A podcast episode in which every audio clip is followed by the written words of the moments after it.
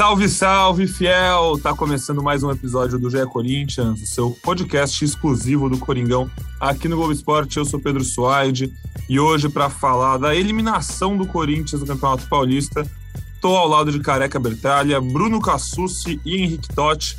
Vamos falar muito sobre esse jogo, suas causas, consequências, mas já começando pelo Careca, para abrir o coração, como foi ver essa derrota, esse jogo ruim do Corinthians, atuação ruim, time cansado por motivos óbvios também, né? A gente vai ter que falar sobre isso, mas acho que acima de tudo um jogo que o torcedor do Corinthians ficou muito chateado, triste pela atuação do time num jogo importante, uma semifinal, clássico. Esperava mais competição, eu acho, né, careca? Bem-vindo.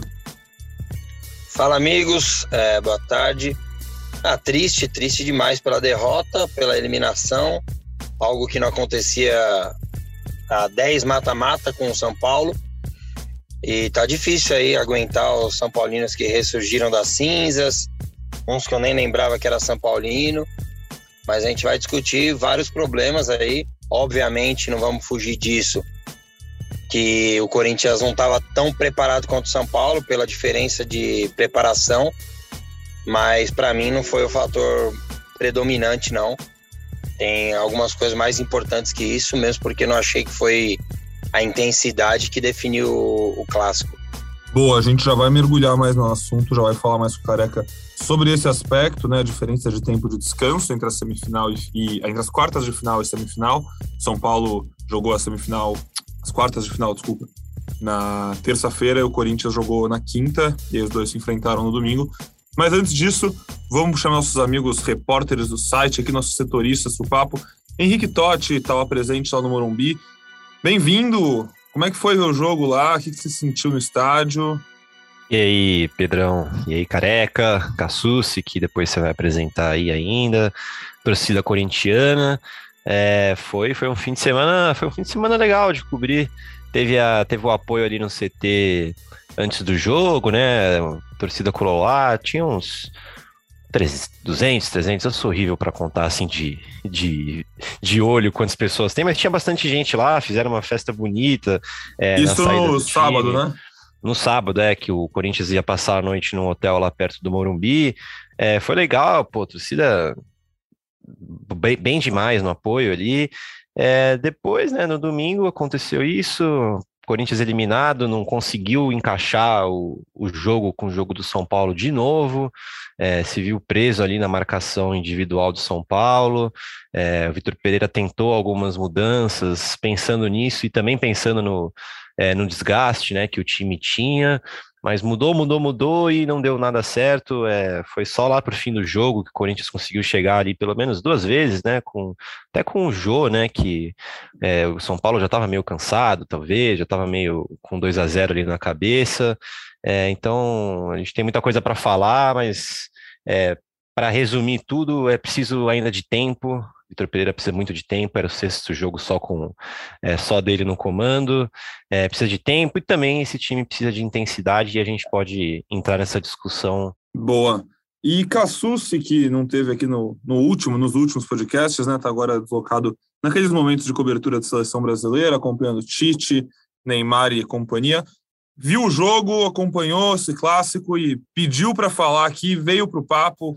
Tão grande assim, Bruno Cassus aparece. Ele está entre nós para dar, dar, nome aos bois. E... As, as más línguas diriam que o podcast é histórico, né? A gente nunca fez um podcast depois do São Paulo eliminar o Corinthians é, no mata-mata, então programa histórico eu quis participar. É, mas também porque ontem eu estava na cobertura da seleção, mas um olho no peixe e outro no gato, né? Tinha que fazer uma matéria da seleção, até ajudei no treino, então o primeiro tempo perdi umas partes ali, mas consegui assistir a maior parte do jogo e, e a, a língua coça para falar, sabe? Eu, eu queria twittar algumas coisas ontem, mas o Twitter anda tão bélico e às vezes alguns raciocínios você precisa elaborar um pouco mais, né? Você não consegue resumir em um tweet. E aí acho que o podcast é o espaço ideal para isso. Eu não, não tava afim de muito textão nas redes, então vamos trocar ideia por aqui. Boa, eu gosto disso. Gosto quando o pessoal vem preparado, já imunido. Vamos começar então, Cassucci. Já, já fala, enfim, o que você viu do jogo. Eu, particularmente, eu lembro de vários jo jogos da época do Silvinho que a gente falava a gente, durante um bom tempo, inclusive no Twitter, que é muito bélico, como você disse, a gente foi visto como defensor do, do, do Silvinho. Passadores o, de pano? Passadores de pano. Muita gente no Twitter apontou a gente como assim, por a gente não discordar de tudo e não botar toda a culpa do mundo no Silvinho. E aí eu quero só começar perguntando o seguinte: esse time, Vitor Pereira de lado, eu acho que o tempo de trabalho dele ainda é muito pequeno no sentido de que tem que ter mais paciência, seis jogos não é suficiente para ter um período de recorte, mas beleza. Esse time, esses jogadores, do tamanho que são, com a cabeça que tem, com tudo que conhece de futebol, e agora, já jogando juntos há algum tempo, Paulinho foi o último a chegar, mas os outros cinco já juntos há um tempo, um, um time que já está meio que se conhecendo. Não era de se esperar mais num jogo grande assim, numa semifinal, dentro de campo mesmo, pelos jogadores, postura, vontade, aquele fazer acontecer dentro das quatro linhas? Ou eu tô viajando? Não, eu acho que você tem total razão. Os jogadores têm que assumir a sua parcela de culpa, como tinham que assumir na época do Silvinho, é que ali tinha um escudo, né? Então era muito mais fácil qualquer derrota se atribuir ao Silvinho, como foi inclusive a derrota ao Santos, que o Corinthians jogava bem, o Corinthians era dominante. Teve um apagão de cinco minutos, que eu não acho que seja a culpa do, do técnico. Qual a culpa do Silvinho do João Vitor falhar nos dois gols? Mas eu não vou voltar lá no Santos, não, não precisa disso. Acho que o Silvinho tinha muita culpa e a gente já, já virou essa página. E, e, uma das coisas que eu queria falar era justamente falar do Vitor Pereira sem parecer que eu já estou condenando ele por um mês de trabalho, sem parecer que eu não faço todas as ponderações que devem ser feitas, como o fato dele já ter tido tantos clássicos nesse começo de passagem, o fato dele ainda estar tá há um mês só no Brasil, é, o fato do, do Corinthians ter tido bem pouco tempo de recuperação, acho que todas essas ponderações têm que ser feitas. Agora, até em cima disso, de, desse cansaço do Corinthians, desse, dessa menor, desse menor tempo de recuperação em relação ao São Paulo, me surpreendeu muito quando saiu a escalação do Corinthians. E já que se imaginava que poderia ser um jogo físico, por que não buscar esse jogo físico? Por que não dar fôlego para o time? Ok, é, você tem que botar sempre os melhores para jogar? Tem, mas será que cansado? Será que com a perna pesada o Paulinho é o melhor que o Corinthians tem hoje para sair jogando? É, não, e aí eu não falo de uma peça específica, eu falo de uma ideia. Porque, para mim, a ideia era: vamos botar gente que possa correr e que possa também gerar dano, machucar a defesa do São Paulo, é, e, e, talvez segurar os principais caras os, de, de passe diferente, de infiltração, como é o caso do Paulinho, para decidir ali nos minutos finais ou para entrar no segundo tempo condicionado. É, me surpreendeu quando a gente fala o tempo todo sobre intensidade, sobre físico, e o Vitor Pereira vem e bota todos os caras mais velhos que ele tem no time, todos os caras mais pesados que já estavam desgastados do, da semifinal. É, também me chama atenção, e, e, aí não, não acho que, que seja o, a razão do resultado, ou que tenha sido determinante, mas acho que a gente precisa falar sobre a escolha dele de sair com o Renato Augusto de, de falso 9. É, eu imagino que o Vitor Pereira tenha visto os jogos do Corinthians com o Silvinho jogando dessa forma. É, e é natural que o treinador, chegando agora, ele queira testar uh, variações, ele tenha ideias e queira ver, ver na prática, não só no treino. É, a questão é que o fato de ter trocado o técnico na, no meio da, do, do, campeonato, com três rodadas o Corinthians trocou de técnico, é, força que essas experiências aconteçam nesse momento de decisão. Porque o Vitor Pereira podia ter testado o Renato e visto que todo mundo já viu que ele não, não rola nessa posição contra o Mirassol. Poderia ter testado contra o Santo André na segunda rodada. E aí ele foi testar no clássico e não deu errado com 30 minutos, sei lá, 40 minutos, ele teve que começar a mudar tudo. Então, assim, eu não, eu não acho que o Vitor Pereira seja é, o maior dos culpados, eu acho que ele está inserido num contexto, mas eu acho que a, que, a, que a gente tem que ter um olhar crítico também para as coisas e ver que algumas não saem certo é, algumas decisões não, não, não correspondem. O Vitor Pereira tem pouco tempo, o Vitor Pereira é, é, vítima também de chegar no meio de uma temporada, mas é, ao mesmo tempo que os jogadores têm culpa, eu também acho que o técnico teve o dedinho dele nesse clássico. Concordo, Cassus. E o, e o Vitor, ele até viu que ele errou escalando o Renato Augusto de centroavante logo no primeiro tempo, né? Que aí ele já ele já logo faz uma mudança, recua de novo o Renato Augusto. Isso que você falou faz todo sentido, né? O, o pouco tempo que ele tem, né? Até o Duílio falou isso depois, da, depois do jogo, assumindo a responsabilidade, é, que ele sabia que, tal, que talvez o Corinthians ia sacrificar o Paulista nessa troca de treinador, porque é isso, o Vitor Pereira tá fazendo teste em campo, né? Porque o cara não tem, não tem tempo para treinar. O Renato Augusto fala isso sempre, falou isso de novo é, ontem na zona mista, de que as coisas são por vídeos ali na conversa, e o, e o, o Vitor Pereira tem, tem um jogo para testar, né? Até fiz a análise Sim. em cima disso, que deu para ver uns cinco Corinthians diferentes é, em campo, né? No primeiro tempo deu para ver três Corinthians diferentes, no segundo tempo mais dois, e o, o Vitor Pereira tá nessa de, de tentar buscar a solução ideal ali para o time dele. E aí você falou do, do time mais físico, Susi.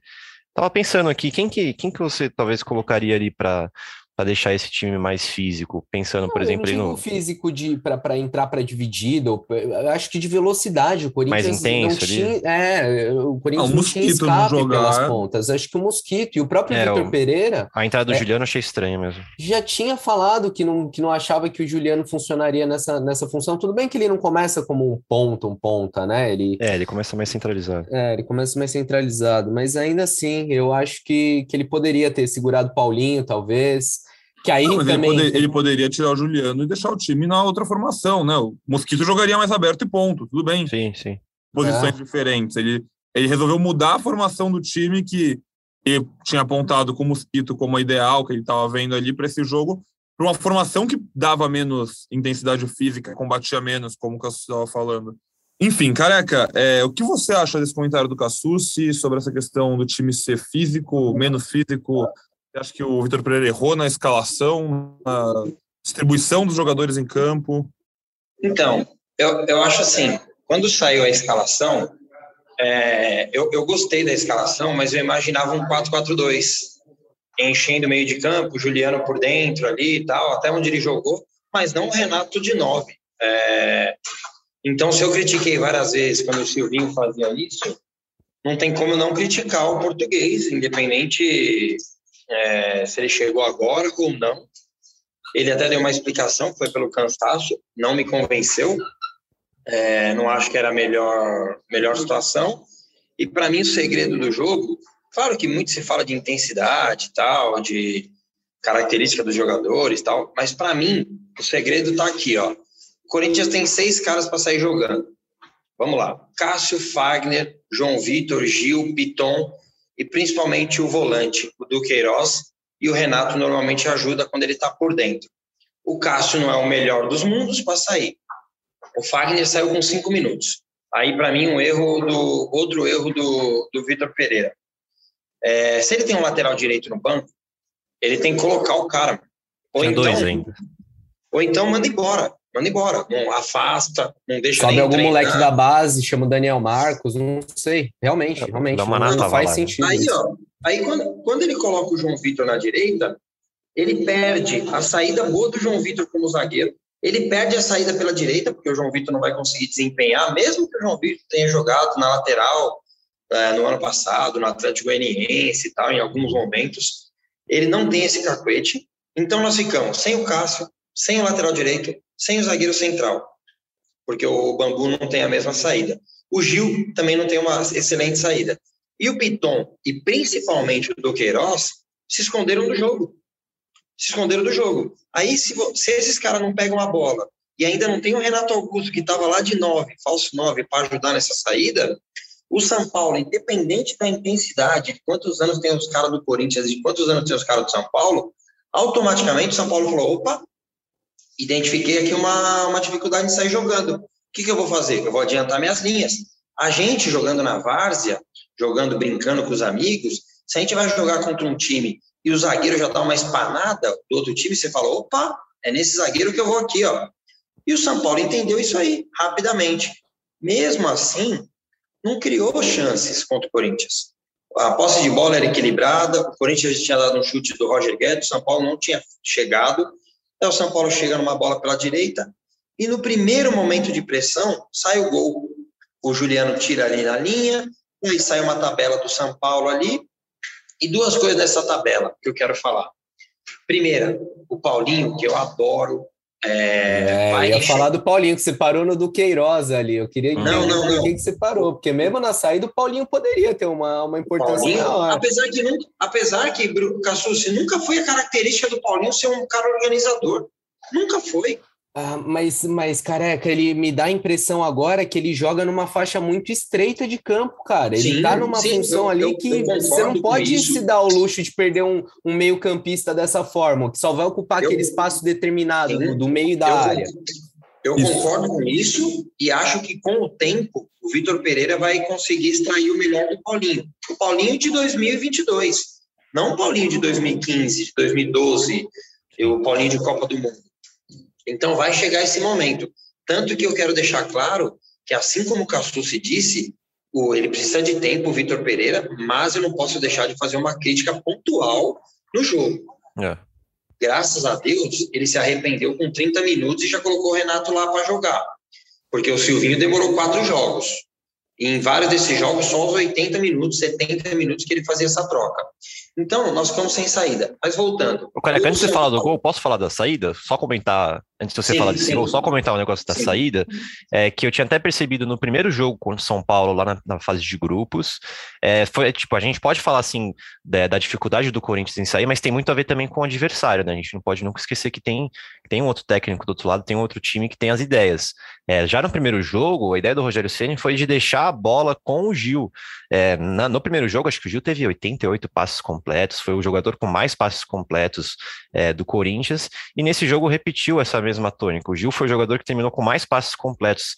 É, dava para ver ali em campo que quando a bola ia no Gil, ninguém subia para marcar o Gil. Eles já marcavam as opções do Gil. Marcava ali o João Vitor, Fagner, aí, depois é, João Vitor, Bambu. Aí tem aquelas marcações coladíssimas do Paulinho e no Juliano, né? No Renato Augusto não, porque ele estava na frente. Mas essas, essas marcações individuais, para mim, é, é, mais um erro é, de, de escapar dessas marcações individuais do que a saída de bola ali em si. Só um ponto mas, aí que eu queria. Então, mas eu vou fazer um contraponto. Pode, fazer. Pode ver que o Gil pega mais na bola quando já está perdendo o jogo. No 0 a 0 não tinha essa marcação de só o Gil com a bola. O, o João Vitor um tentou sair. O João Vitor tentou sair, o Duqueiroz se escondeu. Aí não foi só, foi mérito do São Paulo também. Tanto que eu, eu não gosto de falar só de intensidade, porque senão parece que só o Corinthians perdeu. O São Paulo teve uhum. méritos. E é aí que eu quero falar do gol. No gol, o Paulinho, reparem no Paulinho no replay. É. Ele larga o cara, mano. Ele larga o cara. Ele igual, o Duque, igual o Duqueiroz largou no, no jogo da primeira fase. Ele larga o Wellington. E daí o principal para mim, que daí não tem nada a ver com intensidade, é coragem de dar um passe de primeira como o Nestor deu. Sim. No futebol, se eu jogar com espaço, eu também jogo. Se eu só for dar um passe pro cara quando o cara estiver sozinho, eu também dou o futebol precisa de coragem, precisa de coragem de assumir o, o, a responsabilidade de tentar dar um passe difícil, de tentar quebrar linhas. Se é. tocar só de lado, eu com 90 quilos, com 95 eu também toco de lado. Então, o Corinthians precisa de alguém que pegue a bola. E quem faz isso? O Renato Augusto. E nos primeiros 30 minutos, o Renato Augusto estava perdido de novo lá no meio dos zagueiros. Então, eu acho que foi um erro aí. Daí, a partir do gol do São Paulo, obviamente que o jogo se desenha, não é um jogo de mata-mata, é um jogo só de mata. E daí, no segundo tempo, no primeiro contra-ataque que o Corinthians cedeu, o Corinthians tomou o segundo gol. E daí, novamente, se desorganizou. Por quê? Continuou sem as saídas, é, continuou dependendo de lampejos de Juliano e, e, Renato Augusto, e daí entra no que eu vou concordar com o Cassucci 100%. Falei com amigos pré-jogo. Se o cara não tá 100%, gente, não põe o cara. É. Não põe o cara. Põe o Roger Guedes lá na posição dele aberto e põe o William faltando 20 minutos, meia hora. Põe o Paulinho faltando 20 minutos, meia hora. Não precisava, já que seu time não estava preparado igual o rival, e realmente isso é óbvio, são dois dias a mais de, de preparação, e preparação é, entra descanso, entra treino, entra tudo é, noite bem dormida, porque o Corinthians na quinta-feira, eu duvido, eu duvido que os jogadores dormiram bem, da quinta para sexta, um jogo ido para os pênaltis. Então, tudo isso, obviamente, interfere. Só que, para mim, a saída de bola e a falta de coragem de arriscar foi maior do que a simplesmente intensidade, porque eu acho que fica muito raso. E para dar uma provocada como torcedor, obviamente, Cassus, que a gente não ia fazer um podcast. A última eliminação do São Paulo contra o Corinthians, a gente estava na época do Orkut, talvez até antes. Então nem existia podcast. é, e, e, é importante falar que dois dias de descanso num, num, né, num, num período total de quatro dias. Então, assim, é o dobro do período de tempo. Não é que foi uma semana de jogo, um jogo para o é. outro. É realmente muito em cima, enfim. Mas que tarefa que não é, não foi, não foi só por isso que o Corinthians perdeu. Vale passar pelos gols que o Corinthians tomou. É, eu fiquei vendo o replay é, dos dois gols, né? Logo que, que, que, saíram eles. No primeiro, o Careca falou, o Paulinho, o Corinthians estava muito desorganizado. Se você, se você ver o replay, é uma coisa meio bizarra, assim. O Paulinho e o Juliano estavam ali na direita, é, marcando, vai, o, o lateral e o ponta do São Paulo. Aí o Wellington toca, ele passa no meio do, dos dois, ninguém acompanha, aí o Nestor acha que ele passe ótimo passe pro, é, pro Wellington de volta. E aí, nesse meio tempo, dá para ver o Bambu é, na frente do João Victor, que era o lateral, e o Bambu era o zagueiro, ou seja, o João Victor estava no meio da área, o, no lugar que ele não devia estar, tá, o Bambu devia estar tá lá, e o João Victor mais, é, mais aberto, aí o Bambu ele aponta para o Alisson, para o Duqueiroz acompanhar ele, tipo, vai atrás dele ali, aí o Duqueiroz vai, chega atrasado na jogada, aí no começo, é, no passe do Wellington, você consegue ver o João Victor com a mão na, é, no joelho, assim, meio que, sabe, daquele sinal de cansaço, é, era uma bagunça, e no segundo tempo é a mesma coisa, né? O Gustavo Mosquito perde aquele, a bola na, na ponta direita, aí o São Paulo puxa o contra-ataque, o Piton e o Juliano vêm acompanhando naquela marcha lenta, aí ele abre para o Igor Gomes e os dois simplesmente param de acompanhar. O Igor Gomes dá para o Caleri na área, e aí, depois que você vê o Duqueiroz chegando na área atrasado de novo, não consegue cortar o cruzamento, não consegue fechar o chute do Alisson. E o João Vitor, que era o lateral também, só vai fechar o Alisson depois que a bola já está dentro do gol. Então, é... então, Henrique, você mencionou o João Vitor no lance dos dois gols, né? Sim. E assim, o João Vitor, é, a gente não está assistindo o treino, né? A, a uhum. pandemia já, já chegando na reta final, 70 mil pessoas no estádio, mas os treinos continuam fechados. É, mas eu deduzo, eu imagino, que o João Vitor treine na zaga, que o Bambu treine na zaga e que o João Sim. Pedro, no treino do reserva, faça a lateral. Todas essas noções de posicionamento, de cobertura, mudam. E é. e é, muito mais natural que um, que um lateral se encaixe nessa posição do que um zagueiro improvisado. É, é culpa do Vitor Pereira a contratação do João Pedro ano passado? De forma alguma. É, Agora, se o cara não tem condição de jogar, por que que trouxeram?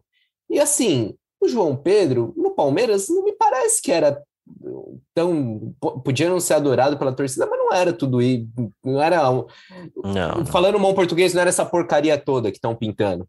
É, o cara, para ser comprado pro Por, pelo Porto, é, não sei, não sei. Eu, eu, admito que eu não tenho tantos elementos para falar dele, mas. Perguntaram para o Duílio disso aí. Por que, que o João Pedro não entrou? Ele respondeu, né? Assim como o João Pedro não entrou, tantos jogadores não entraram também. Papapá, é, aquela, aquela historinha. Não é assim, né? Não é, não é assim, é o assim, é. jogador da, da posição. Da posição. Né? É. Quem não tinha o Léo Maná da base. Exato. Eu, eu, acho que a ideia dele aqui, é, eu não sei se ele falou isso na coletiva, o Totti, se ele falou, pode me interromper aí eu imaginei que ele pensou numa bola aérea ali. É, primeiro, óbvio, ele não confia no João Pedro, porque é pouco tempo de trabalho, mas é muito tempo para entender se o cara consegue fazer o básico da posição que ele entende, que é o João Pedro. Então, acho que ele colocou ali pensando no uma bola aérea, sei lá, porque também ele disse que, como falaram para ele que o João Vitor já jogou de lateral, mas o time ficou muito amarrado Defensivamente, o João Vitor, obviamente, não ia ter o mesmo cacuete, o mesmo posicionamento de zagueiro. Porque, pô, o cara já tá na cabeça ali, zagueiro, zagueiro, não é tão simples assim. Mas eu acho que o Corinthians sentiu ainda mais ofensivamente. E entra naquela coisa que eu sempre brinco aqui. Quem vai marcar? Quem não tiver a bola. E nós temos que ter a bola. A partir do momento que dos sete caras nossos, quatro não tem condições, dois estavam escondidos e um estava no meio do, dos zagueiros, você fica sem saída, mano.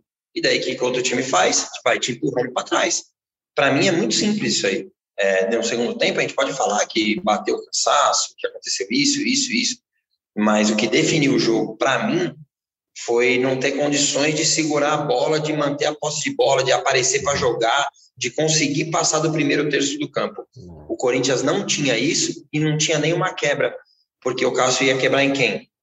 No Renato Augusto. Então, daí o São Paulo vinha de novo. Mesmo sem correr, é, oferecer muito risco para o Corinthians, o São Paulo tinha mais volúpia e também por jogar em casa.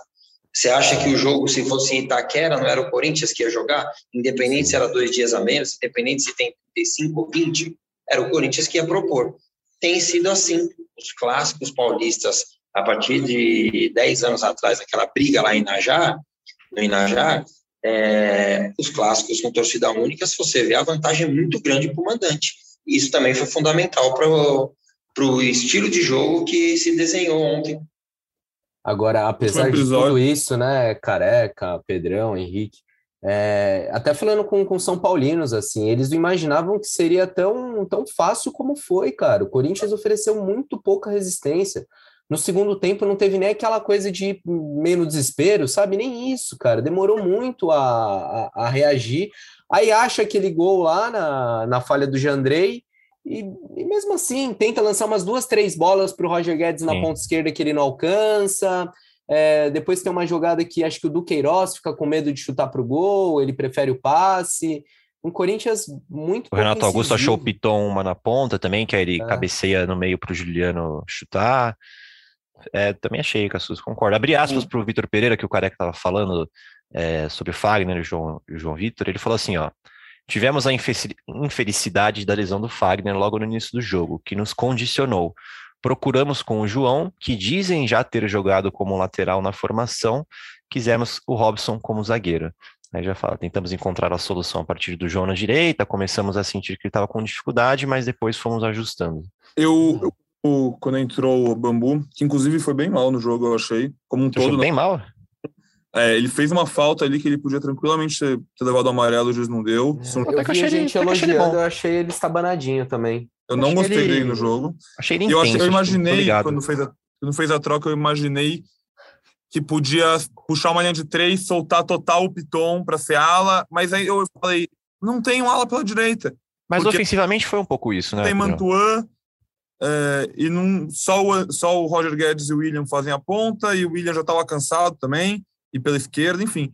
É, eu queria falar uma coisa sobre postura, principalmente, que foi essa linha do que o Cassus estava falando, dos São Paulinos terem achado muito mais fácil do que deveria ter sido. Costumava ser. Das condições do jogo. É, por ser um clássico, por ser uma semifinal. A gente já viu nos últimos anos o Corinthians ganhar muito clássico, sendo um time pior tecnicamente. É, na história, óbvio. Eu tô falando dos últimos anos porque né, a memória é mais recente, mas enfim. A gente já viu o Corinthians ganhar jogo porque ganhou mais dividida, sabe? Aquele, sentimento que você sai do jogo falando que você ganhou todas as bolas que estavam em disputa é a sua. E, e desde que chegaram os reforços, quando quando estava para ser o Silvinho, grande parte do torcedor do Corinthians pedia não, um time, pô, tá na hora, vamos ter a bola. Essa identidade vencedora dos últimos anos, que tentam achar como uma identidade só defensiva, que foi o time de Carilli, Tite, que não é verdade, que é só defensiva, era muito sólida defensivamente, mas passa longe de ser só defensiva. É, esses times criaram, botaram uma régua muito alta para o Corinthians nos clássicos, eu tenho essa impressão, no sentido de entrega, acima de tudo. E agora, quando o Corinthians chega para os clássicos, um time com muito mais qualidade do que já teve nos últimos anos. Se botar em nome esse time do Corinthians, em qualidade, em expectativa do que pode render, é um dos melhores dos últimos tempos. E aí perde nesse aspecto, que é onde não se pode deixar entregar no clássico. Eu não estou falando que esses jogadores não têm pegado, não estou falando que esses jogadores não têm tesão, não têm vontade. Tem.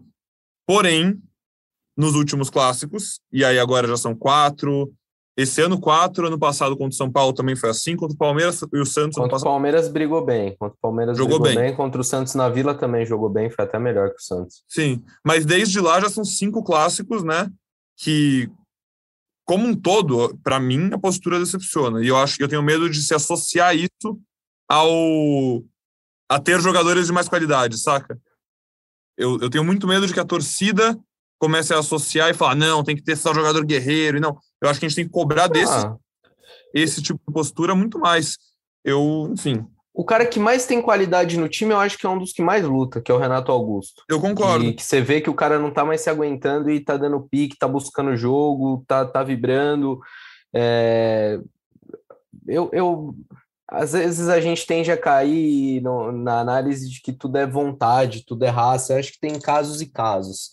É, qualquer erro é atribuído à, à falta de vontade, falta de pegar né, em alguns momentos, mas... É, Pense igual nesse caso, assim, contra o Palmeiras eu acho que não foi falta de pegada no, na derrota agora no, no Allianz. E acho que no Morumbi também não dá para falar de vibração em alguns momentos. Ok, gostaria de ver o, o, Corinthians vibrando um pouco mais. Alguns jogadores especificamente, sabe, quando perde a bola, tentar uma pressão mais rápida, chegar junto, mas não acho que esse tenha sido um dos maiores problemas do Corinthians nesse clássico, não, Pedrão. Você citou Renato Augusto, eu vou então, falando de campo mesmo, porque eu acho que dentro do campo essa é a mudança que o Corinthians tem que pensar a partir de agora. Quando chega esse tipo de jogo é, e o Corinthians não está conseguindo criar, já está na hora também do time como um todo, e até mesmo o Renato Augusto da vida, chegar no técnico, chegar nos jogadores e falar: galera, a gente precisa pensar uma solução. Porque quando, se outro time botar um moleque de 20 anos para ficar na minha cola todo jogo, eu não vou jogar? Tipo, tem que ter alguma coisa. que aconteceu contra o Palmeiras, aconteceu contra o São Paulo ontem, desculpa, teve mais de uma bola que o Pablo Maia, o Nostori engoliram o Renato Augusto. Ele joga, ele joga muita bola, ele é o melhor jogador do Corinthians. Pablo Mas Maia jogou muita bola.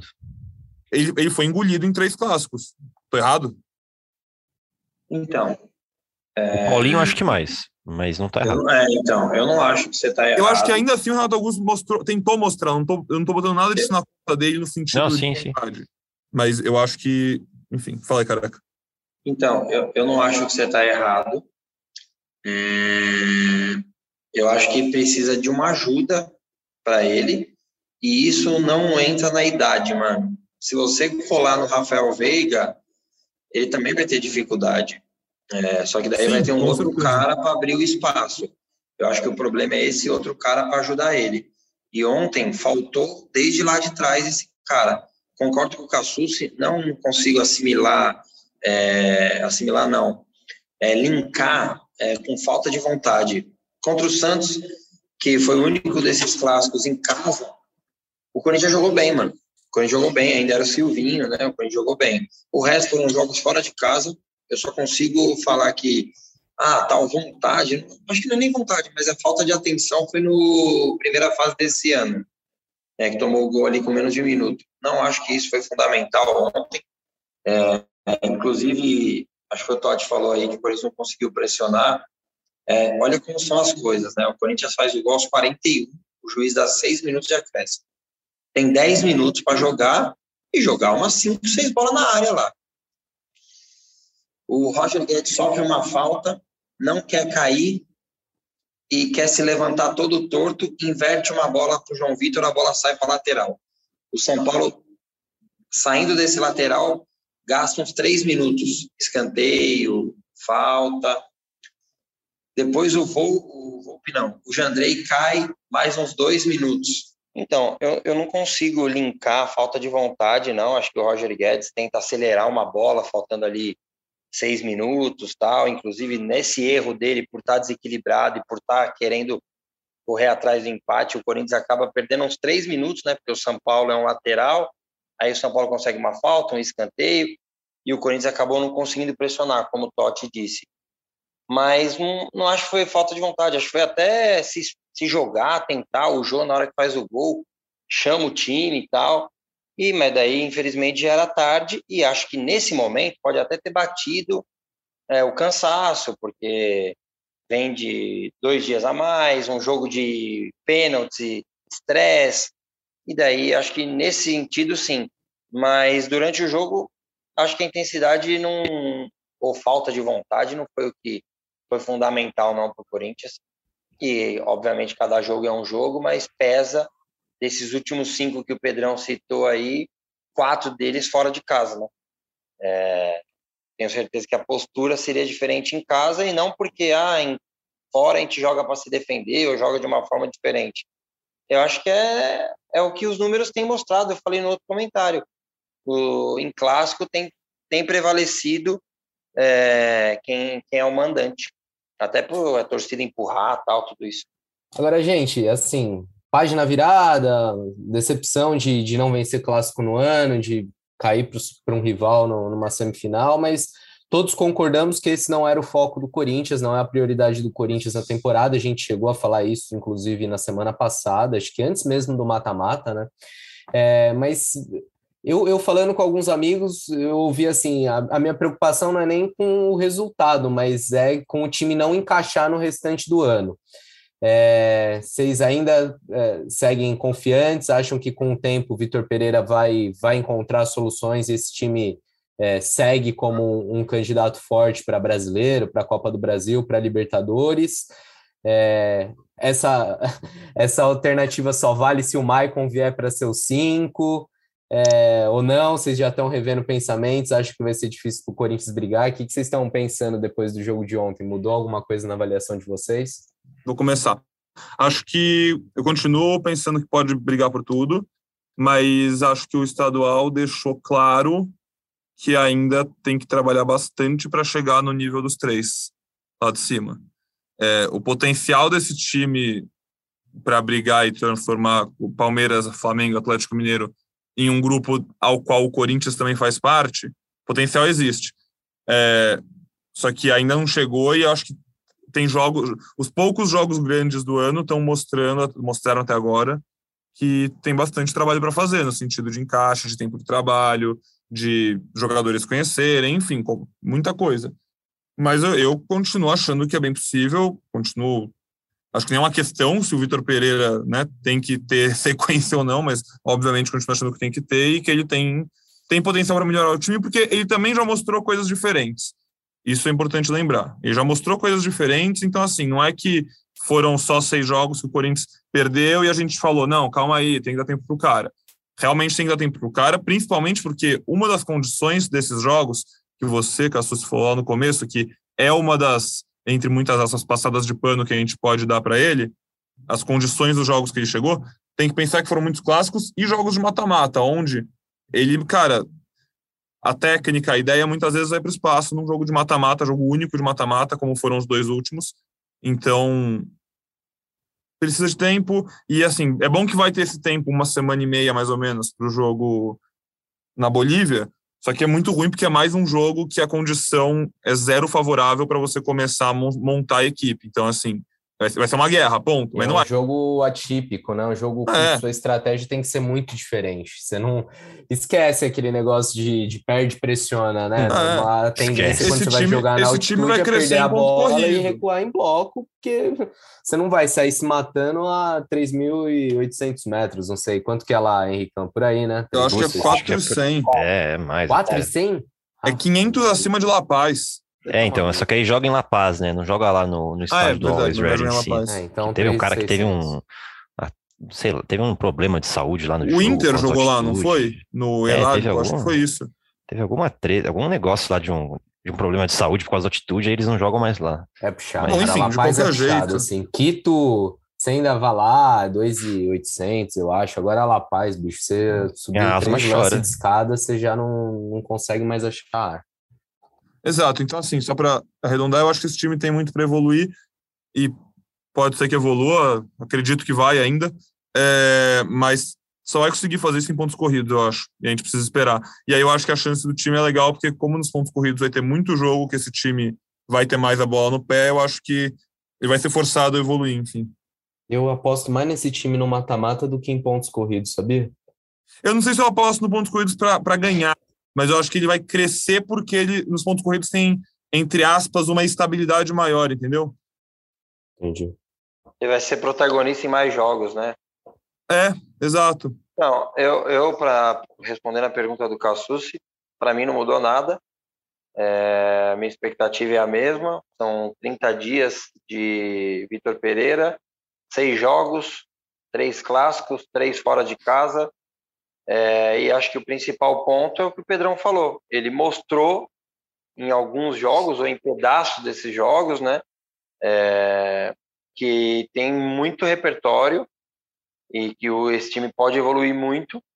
É, lembra aqui que eu falei naquele Corinthians e Red Bull Bragantino, que eles anotaram bastante coisa. É, acho que eles vão trabalhar em cima dessas coisas. Não, ainda eles não tiveram todo esse tempo, né? Agora vai ser graças à eliminação, né? Não é uma eliminação que a gente fica feliz, mas ele vai ter essa primeira semana aí de treinamento, essa primeira semana cheia.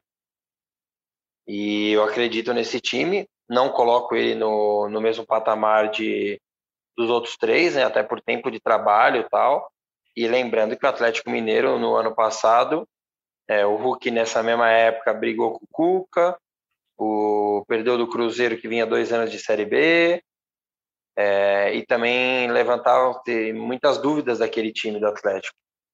É, hoje, obviamente, existem dúvidas, mas como eu, eu não, não me considero um cara que analisa somente o resultado, é, eu acho que tem da onde ele tirar, e hoje o Corinthians é, tem qualidade para se tirar. Hoje o Pozella, que não está aqui com a gente, falou no grupo, gente, por favor, coloque na cabeça do torcedor, e ele nem precisava pedir, a gente já falaria aqui, que não existe dúvida entre ter um jogador que corre que nem louco, mas que não consegue dar um passe de 3 metros, é, do que o cara que corre menos, mas que tem qualidade com a bola no pé. E acho que o futebol é isso.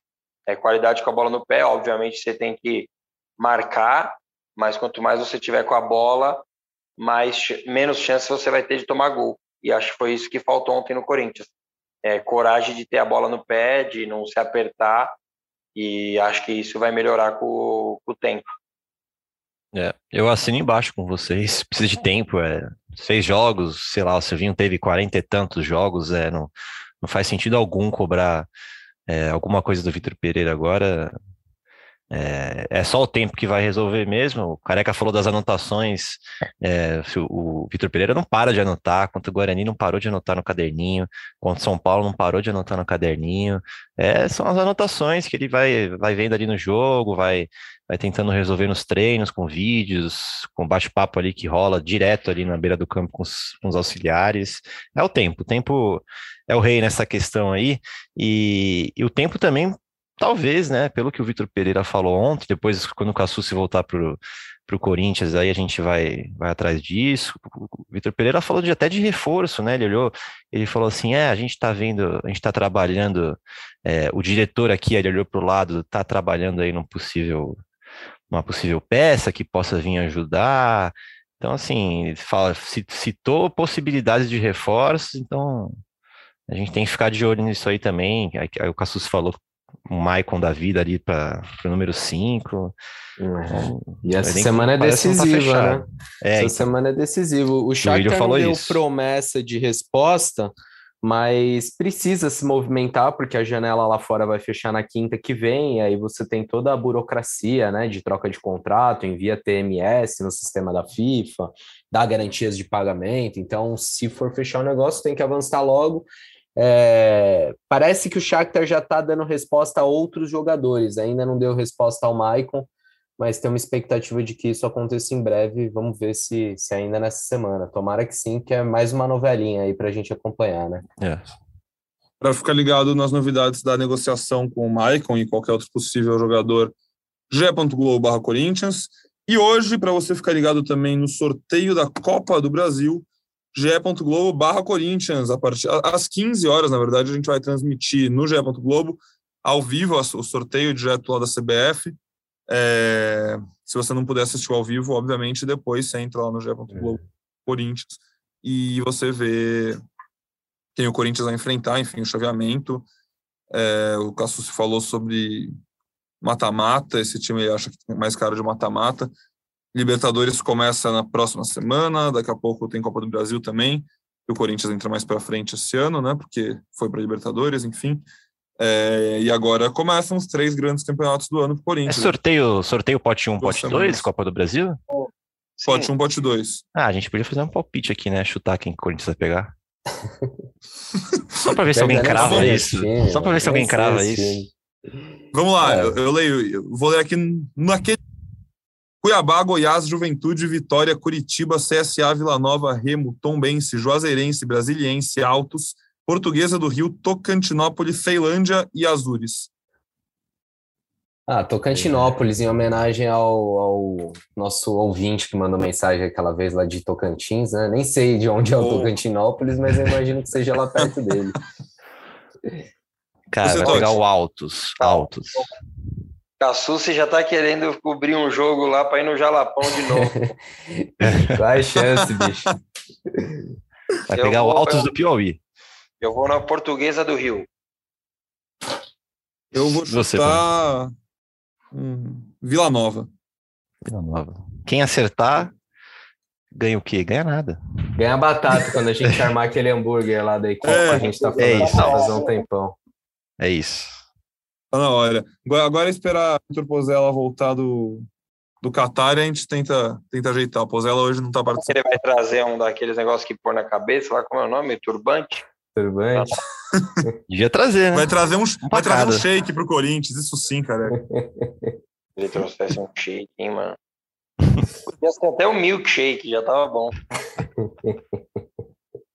Depois dessa, acho que. Vocês querem encaminhar reta final? Mais alguma coisa que vocês querem falar? Mano, os o destaque final é como faz falta o cantilho, né? Agora tá todo mundo falando do cantilho. É mesmo. Mas eu, eu já falo faz tempo, hein? É, eu acho mais um que, palpi, que com mais um palpitão, aí, então. Vitor Pereira vai, vai botar o colombiano nesse time. Vamos ver. Mais um palpite teria... mais rápido aí pro, pro jogo contra o Always Ready, fora de casa. Quem vai ser o primeiro volante titular do Corinthians? Hum. Treino. Ah, difícil porque, sei lá. Eu acho que vai ser o Tuqueiroz. Eu também. Eu vou chutar, eu vou, eu vou no Cantígio, então. Porque eu já acho que ele. dois. Ele, então, o Duqueiroz já fez segundo, hein, gente? Ano passado então. e foi Ele poderia jogar Mas, contigo. Os primeiros jogos dele foi como segundo e foram os jogos que ele foi melhor, né? Tanto que ele Mas, confiança. Uma impressão minha. É, o Du vinha de quatro jogos ruins, acabou jogando bem contra o Guarani, eu gostei. E eu acho que o Cantígio só não foi titular porque ele tinha sido já convocado. Eu acho que já estaria jogando Cantígio. É. Pode ser, mesmo. Para mim, o que complica só nessa escolha, o que deixa a pegadinha nessa, nessa pergunta sobre o jogo do Always Ready é a questão da altitude, só que eu acho que ainda pode fazer atrasar esse processo mais um jogo, se for o caso, entendeu? Então, mas aí, Pedrão, aí que é a minha briga e, e eu não tô certo ou errado, é opinião, né? A gente discute aqui. Mas daí, e se a gente pensar ao contrário? Que com o cantinho você vai ter mais a bola e você não vai ter que se desgastar Sim. tanto. É esse. Ah, eu acho é que você pode ter até os dois na altitude. Sim, não, você pode ter os dois. Mas o que eu quero dizer é aquele negócio: quem nasceu primeiro, ovo ou a galinha? A gente não precisa só pensar que sem a bola, o que, que nós vamos fazer? Nós, nós temos que pensar o que também? E com a bola, o que nós vamos fazer com a bola? O que, que a gente Quem faz para ter a bola a maior parte do tempo, né? Não ter que um correr atrás dos caras, os caras correrem atrás da bola. Exatamente. Um cara que não se aperta. O que, que é um cara que não se aperta? Eu prefiro o cara que cometa um erro aqui, outro ali, mas que tente dar o passe difícil. Nós estamos falando do Corinthians. Nós não estamos falando de um time qualquer que é só você tocar para o lado. Para hum. você jogar no Corinthians, você tem que ter algo diferente. E, e ontem me incomodou muito, muito. Eu briguei bastante aqui nos grupos de WhatsApp e tal, é, porque, como eu disse, eu acho muito raso simplesmente falar: ah, faltou vontade, ah, não teve intensidade. Eu postei no Twitter esses dias: quando ganha, pô, nossos tiozinhos jogam muito. Quando perde, ah, os caras estão cansados. Ontem foi muito mais que isso. Ontem eu citei aqui de sete possíveis jogadores para sair a bola, para chegar nos fera lá na frente, para decidir, quatro não, não são bons nisso, porque o Fagner tinha saído e o João Vitor foi na dele, e dois se esconderam e o outro estava no meio dos, dos, dos, zagueiros. Então acho que foi o principal ponto foi isso para mim. A saída de bola do Corinthians foi muito ruim ontem. Em cima desse ponto de cantilho até saída de bola, o único problema do cantilho que até o Vitor Pereira falou já, eu não lembro agora em qual jogo foi, depois de qual jogo foi, foi a capacidade do cantilho de escapar da marcação individual, né? Teve um jogo que ele entrou no segundo tempo, só que aí colaram. Eu acho que até foi contra o São Paulo no, na primeira fase de grupos, agora eu não lembro. Mas colaram tá nele, foi, foi, né? Aí colaram nele, aí ele não conseguiu desenvolver o jogo dele. Aí o Vitor Pereira comentou isso depois, que tinha que encontrar um, os mecanismos para ele escapar da marcação. Mas é isso, concordo com vocês. Dá até para jogar com os dois lá. Eu tô muito curioso com esses mecanismos do Vitor é. Pereira. Porque quando ele chegou, a gente tem muita gente aí dando informação, mostrando vídeos. É, a gente mesmo busca na internet e tal de como o Vitor Pereira gosta de jogar. E ele tem várias saídas de bola, mano. E eu acho que esse é o principal ponto. Espero que nesses dias de treinamento ele consiga colocar algumas formas de sair para que seja automático. É, e não é de uma hora para outra, né? A gente está falando aqui e não é uma passada de pano. A gente criticou pontualmente algumas coisas do Vitor Pereira, é, mas isso demanda tempo, né? É, a gente tinha antigamente com o treinador um time muito engessado. Hoje a gente já não tem esse time totalmente engessado. É, então algumas, alguns pontos vão, vão melhorando e por isso que eu continuo com uma esperança de brigar por títulos. É, respondendo a pergunta do Cassucci lá. Acho que para mim continua na mesma questão. O Corinthians é a quarta força em nível Brasil. Dá, dá um destaque só para um volante aqui, o Pedro, aproveitando que a gente está falando de volante. É, a gente subiu uma notinha há pouco, que saiu na súmula né, do jogo. É, depois ali do apito final, teve uma confusão com o árbitro ali, os, os jogadores do Corinthians foram cobrar os acréscimos. O Vitor Pereira até chegou depois para tirar eles. Eu acho que ele, ele viu que não fazia muito sentido a reclamação, mas aí nesse, nesse é, no meio dessa treta toda aí, o, o árbitro depois relatou que o Xavier é, volante da base, xingou e empurrou é, dois policiais militares lá, chamou eles de lixos. Os ânimos estavam à flor da pele ali, só passando por cima dessa informação aí, que é bom citar aqui. E para variar, a polícia chegou com uma truculência, mamãe. Pois é. E é. sempre, né? Eu tava, eu tava vendo com o zoom da câmera lá que a gente tem, que é um zoom maravilhoso, você vê até a expressão das pessoas. É, foi exatamente isso. Foi exatamente Banana. isso. Banana. Tipo, no meio dos acréscimos, o, o Jandrei ficou um minuto e meio, dois minutos na, no chão, ele não acresceu, é, e ainda no, no, momento que acaba, falta meia hora, é, 30 segundos para acabar o jogo, e ele acaba o jogo no meio dessa confusão que o São Paulo fez. Não, não vi a hora de terminar, né? Quer se livrar do Bom, problema, parece. É, você viu, eu queria, no, no Botafogo? Simplificando, mas é. Pô, Lá no Rio de Janeiro é a mesma coisa, cara. Eu queria pegar o cronômetro. Eu não, sei se alguém já fez isso. Mas nos seis minutos de acréscimo, acho que de bola rolando, eu duvido muito que tenha tido um e meio, dois. É, não, não teve. Não, três desses minutos foi mérito do São Paulo, né? Precisamos Sim, porque eles foram muito bem lá no, na linha. Bem ali, ali, no escanteio e tal, conseguiram. É, é mas, mas ainda assim, é, é, o mérito deles de segurar a bola, mas a maior parte do tempo, desse tempo que a bola fica parada, ela tá fora de campo, né? Porque é o tempo de pegar, canteio. Não, mas... Bola rolando mesmo não teve dois minutos. Não, é, é que eu não vou colocar na ponta do lápis, porque também acontece com a gente. O Cássio uma hora fez cera no primeiro tempo com 20 minutos. É... Só que eu tô falando os que são claros, assim, né? Sim. Que são tipo carados. Pô, o lance do. É um cruzamento na área, ele tira de soco, ninguém encosta nele no Jandrei, ele fica um minuto e meio. E daí ele não acresce mais nem um minuto. Tipo, e daí só para levantar, é, falar do que o Cassucci falou aí, pelo amor de Deus, hein? Se acontece aqui o que aconteceu no Rio, cara, que absurdo. Que absurdo. O cara acabou o jogo numa bola para ser cruzada na área antes. Nossa senhora. Inacreditável. É... Nossa senhora. Perdi completamente. Ia começar a falar, vi um negócio passando aqui. Foi embora, desculpa. Relaxa, vamos, embora, né, Pedrão? Vou acabar. É, não, mas é o que eu ia falar. Exatamente. Bom, depois desse belo podcast, com muitas análises, reflexões sobre as consequências desse clássico, a gente torce, eu sei que a torcida do Corinthians, nossa audiência torce para que o Vitor Pereira já conheça o GE Corinthians e esteja ouvindo esse debate na segunda-feira. A gente sabe que tem gente lá dentro do clube já que gosta, que acompanha, né, careca? Tem, tem amigo lá dentro que está ouvindo a gente. Então, dá um toque pro Vitor Pereira, inclusive fala para ele se ele não quer vir aqui. A gente, a gente um papo com ele de duas, três, quatro horas, né? Vai, sim, uma coisinha ou outra para perguntar. Mas, enfim, Hoje a gente vai ficando por aqui, mais um clássico, o clima. É o que o, é o, que o Cassius falou. Ruim, chato, passou. Agora, né? Levanta a cabeça. Libertadores semana que vem. Pela primeira vez, o Vitor Pereira vai ter um tempinho para treinar. Tem mais seis clássicos, no mínimo, no ano, para mostrar trabalho de novo, mostrar que não, não foi um ano marcado só por clássicos ruins. Começou assim, mas pode mudar. Essa postura que eu achei ruim pode mudar. Tudo que a gente falou aqui tem tudo pode mudar, pode melhorar.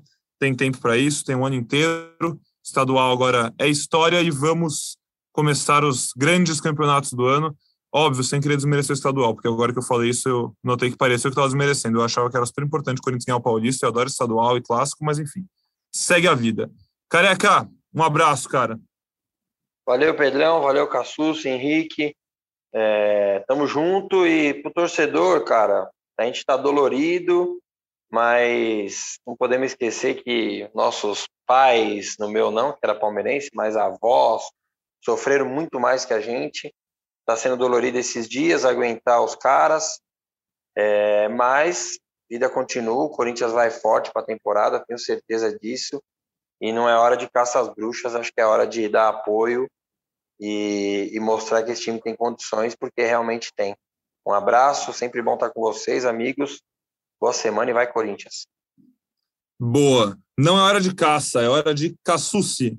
Um abraço, caçuci. Um abraço, Pedrão, Careca, Henrique. E torcedor corintiano, aproveita essa semaninha aí, vai fazer um rolê com a gata no final de semana, vai, vai fazer um giro. Guarda o dinheiro do ingresso, que depois a, a, batida vai vir forte. A batida vem forte, que tem jogo pra caramba, Libertadores, Copa do Brasil, Brasileiro. E vamos estar tá nessa também. Essa semana tem jogo da seleção na terça, depois tem sorteio da Copa também.